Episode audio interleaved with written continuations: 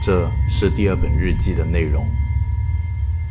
致我所有的后来者，我的名字已没有意义，你可以称我为三十二号。如你所见，我和你一样，曾是医院的院长。我原本以为我会和我的同事一样，悲壮地走向结局，但机缘巧合，医院需要一个领导者，我留了下来。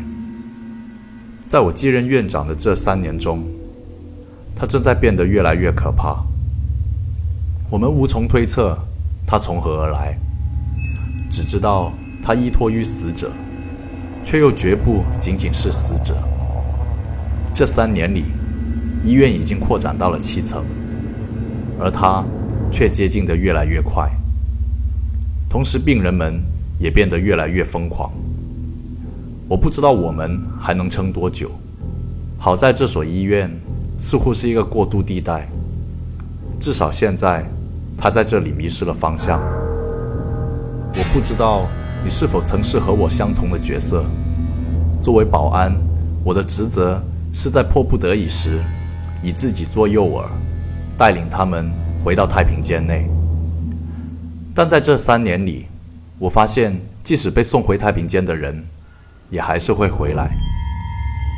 一号、三号、七号、十四号、十五号，我见到了太多熟悉的面孔。无论生前他们多么有觉悟，多么伟大，死后却仍旧不可避免地变成这人不人、鬼不鬼的样子。甚至我在这医院中和正常的他们相见的机会都没有。一旦他们察觉到自己已经并非人类的事实，他就会觉醒。每一个死者都不过是他的化身，他的一部分。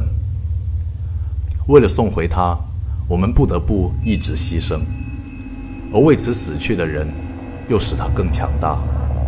这似乎成为了一个死循环，就像他所说的：“谁都无法阻止他归来。”但这已经和我没关系了，我只能尽我力所能及的一份力量，想办法是那帮医生的事。